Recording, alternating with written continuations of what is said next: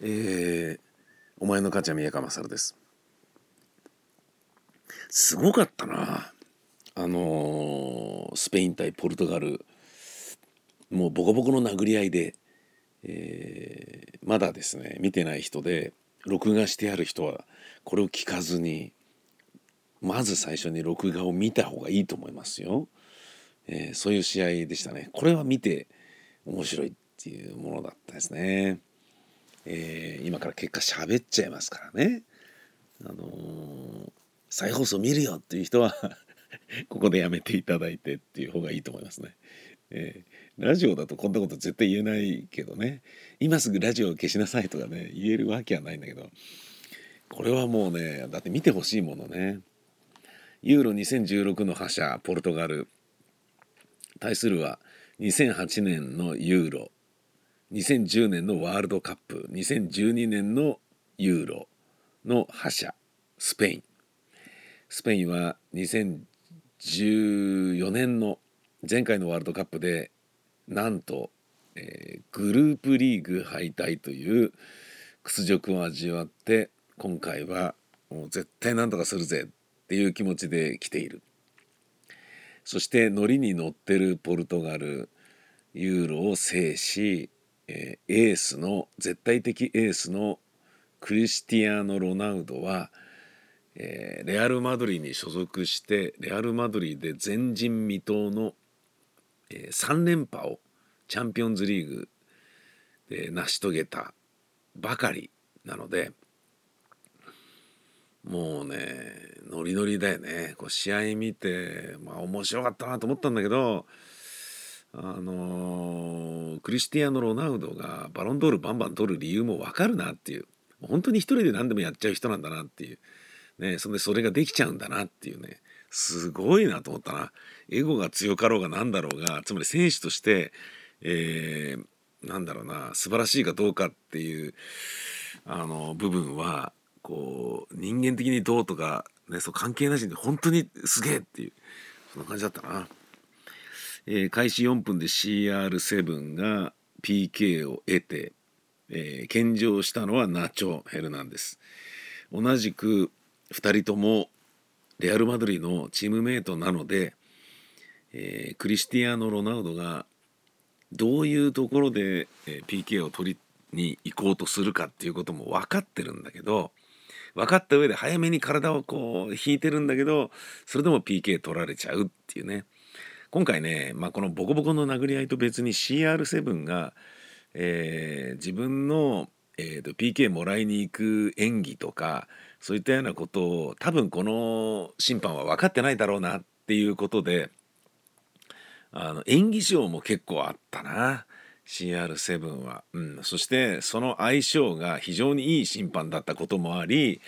えそれ取っちゃうの？っていうようなもらい方もできたりしてね。あのつまりラックもあったんじゃないかと思うんだけどにしてもすごかった。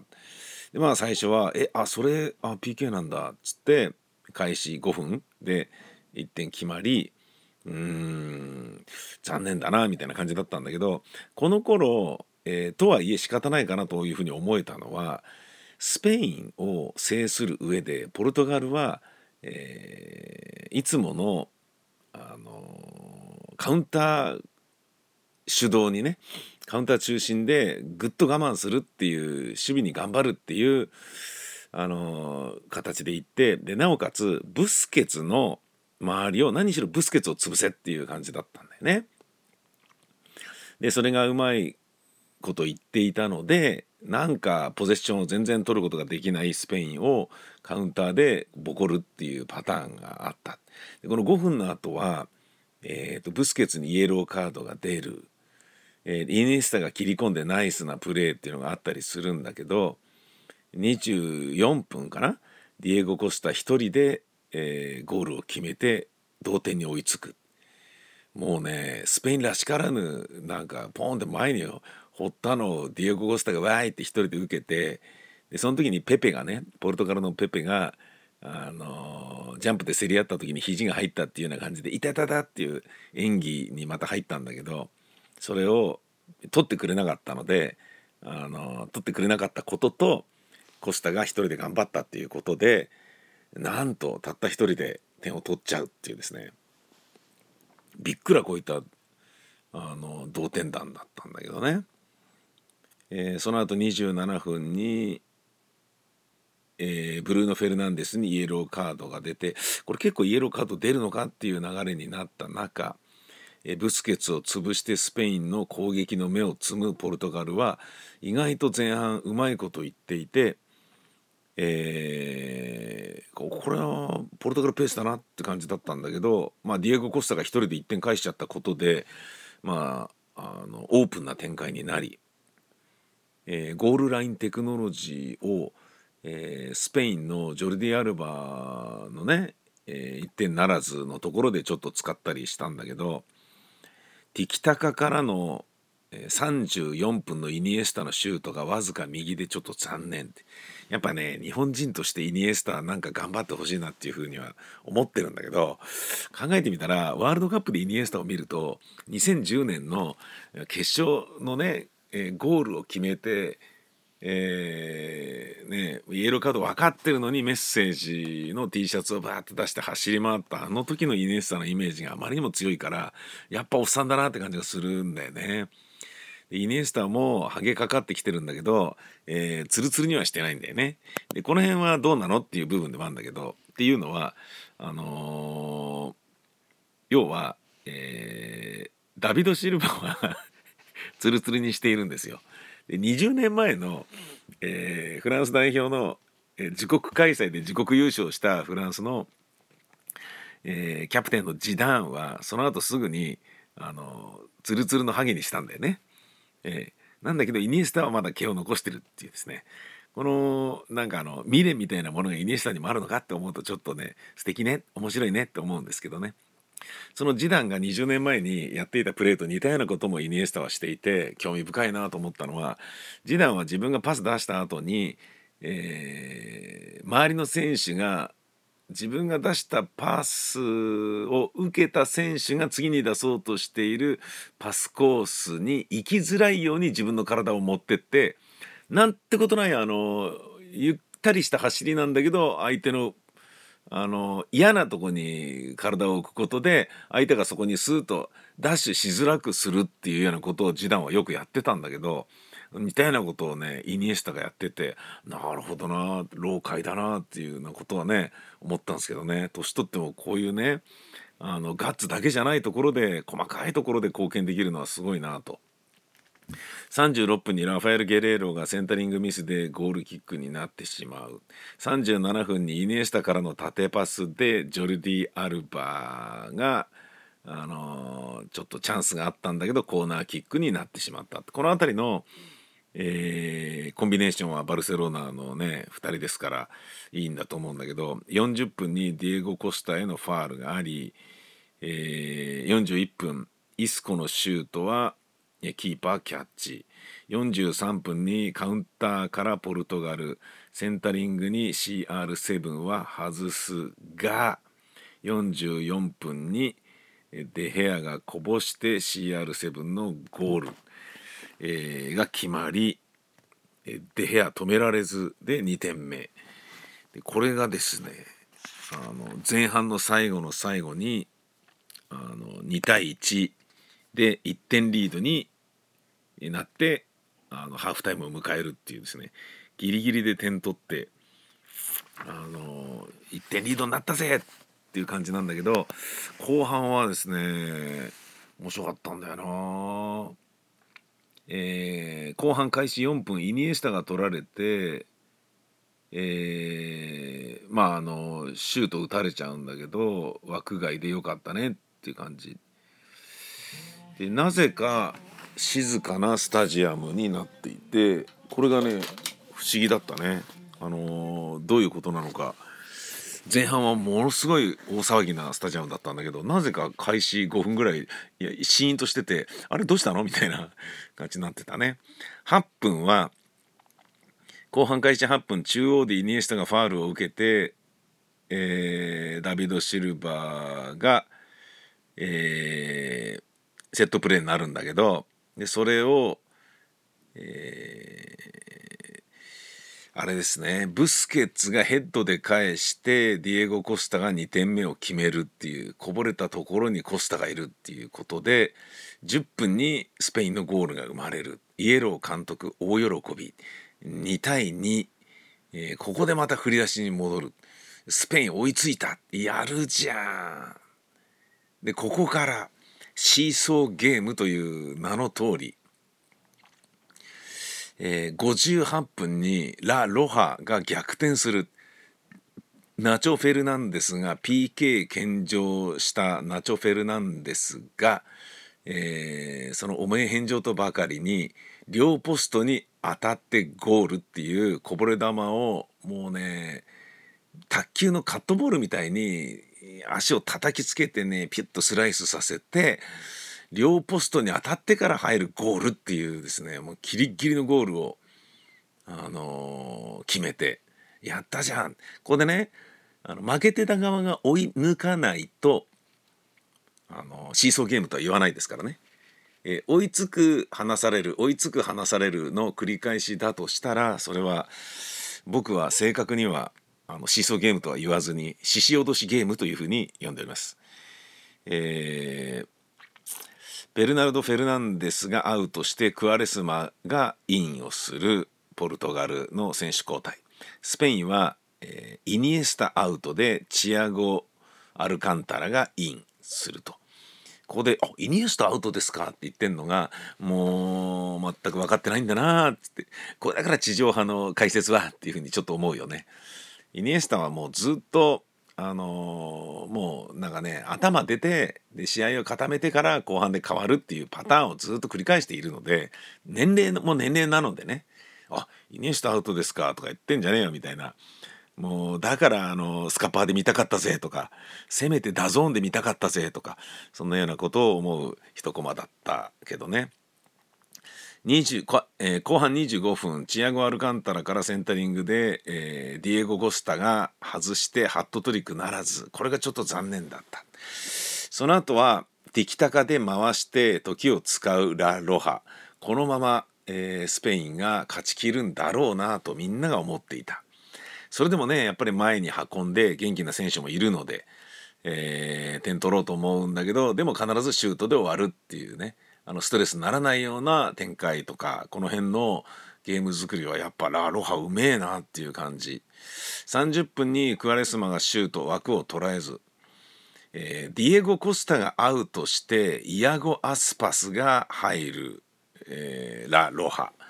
このコスタはねまあ2点取ったけどハットトリックならなかったけどまあもう十分いい仕事しただろうということで退いたわけです。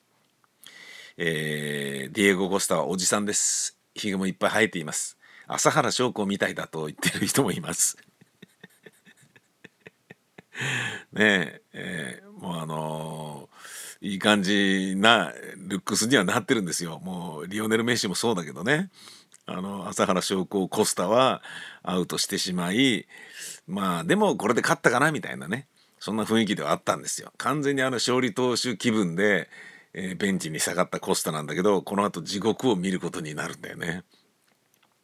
33分に、えー、シュートを打たれるがあシュート打つがゴールならずそんな中、えー、アンドレ・シューバが入ってゲデスがアウトするっていう選手交代がありつつ36分に、えー、ティキタカをうまいことしながらできたかっていうのはあのパチンコみたいにポンポンボンボン球を、えー、パスするポゼッションを重視した取られないパス回しのことね。ティキタカティキタカとすごい速さで球があのパチンコみたいにカンコンカンコンカンって、えー、パスで球が動きまくるあのスペイン代表の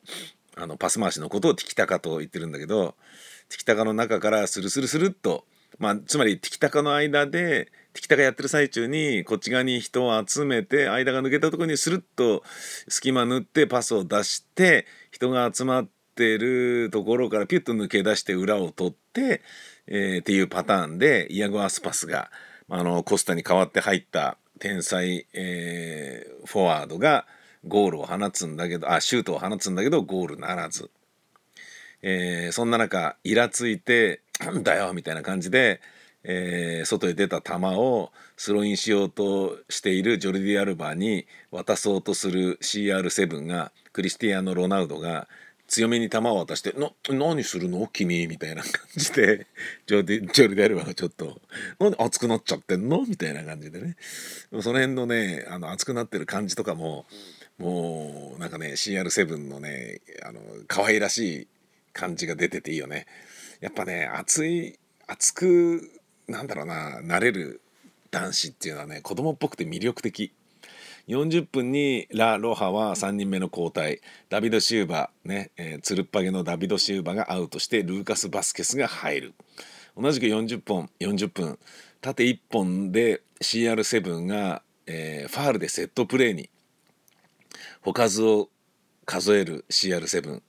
これは右上に決めるのか、ね、どうなんだろうな。近いぞと。でもこの距離だったら右から行ったら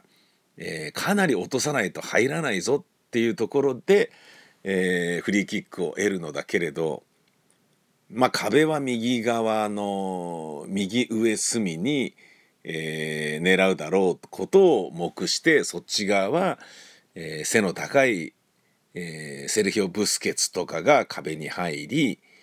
えー、で空いてるところをキーパー見るっていうパターンだったんだけどセルヒオ・ブスケツジャンプしたにもかかわらずその上を行きなおかつものすごい勢いで落ちて、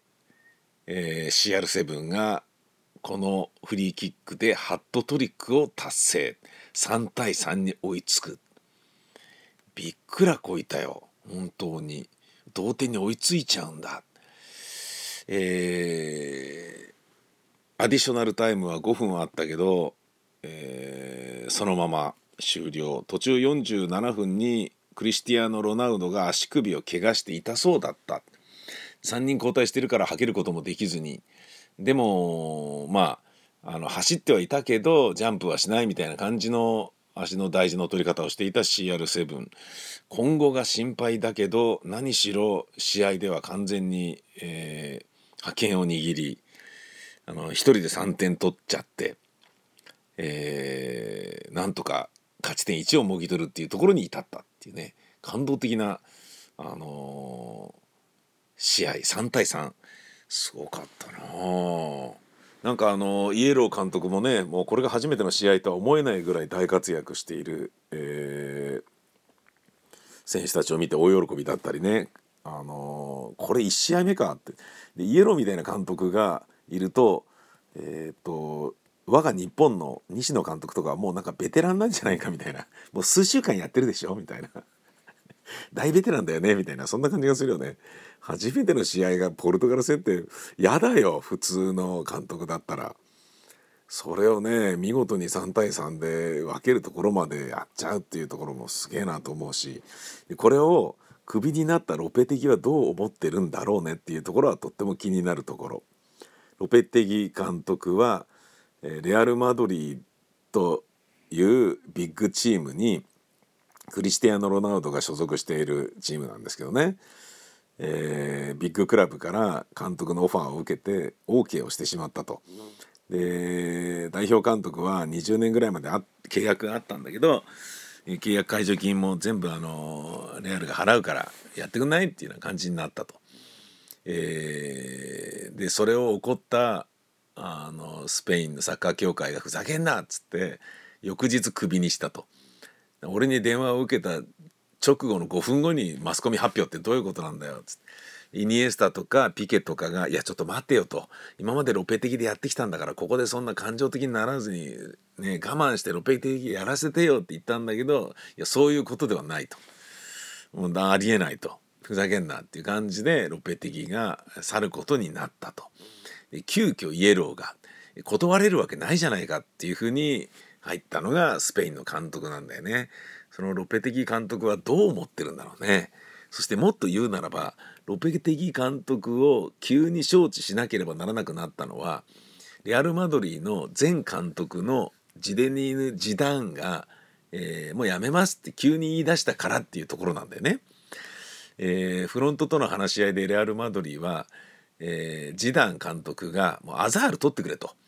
えー、チェルシーのアザール絶対取ってくんなきゃ嫌だと。言ってたんだけどいやもうそれできないよ。みたいなことを言われてフロントに「なんだと？もうダメだ。俺の仕事はこれで終わりだ。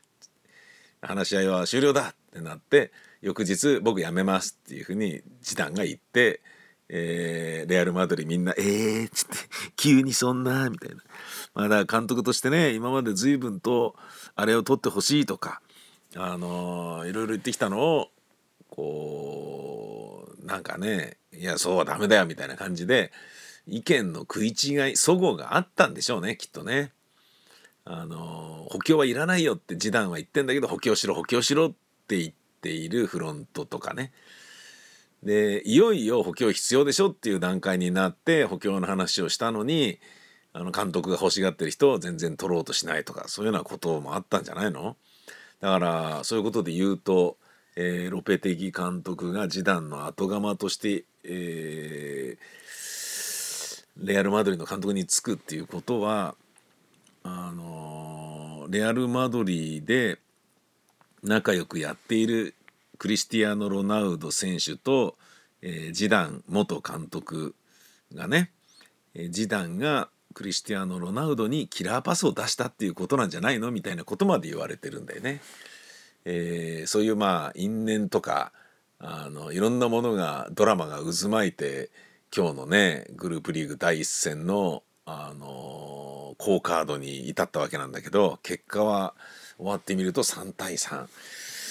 なるほど。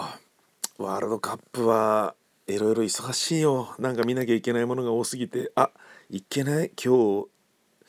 スペシャルウィークのスペシャル放送だ。宮川勝のデートの時間でそう。土曜日の夜7時から9時まで TBS ラジオで生放送。みんな聞いてね。今日はレーティングなんだ。テヘペロいやー面白かったな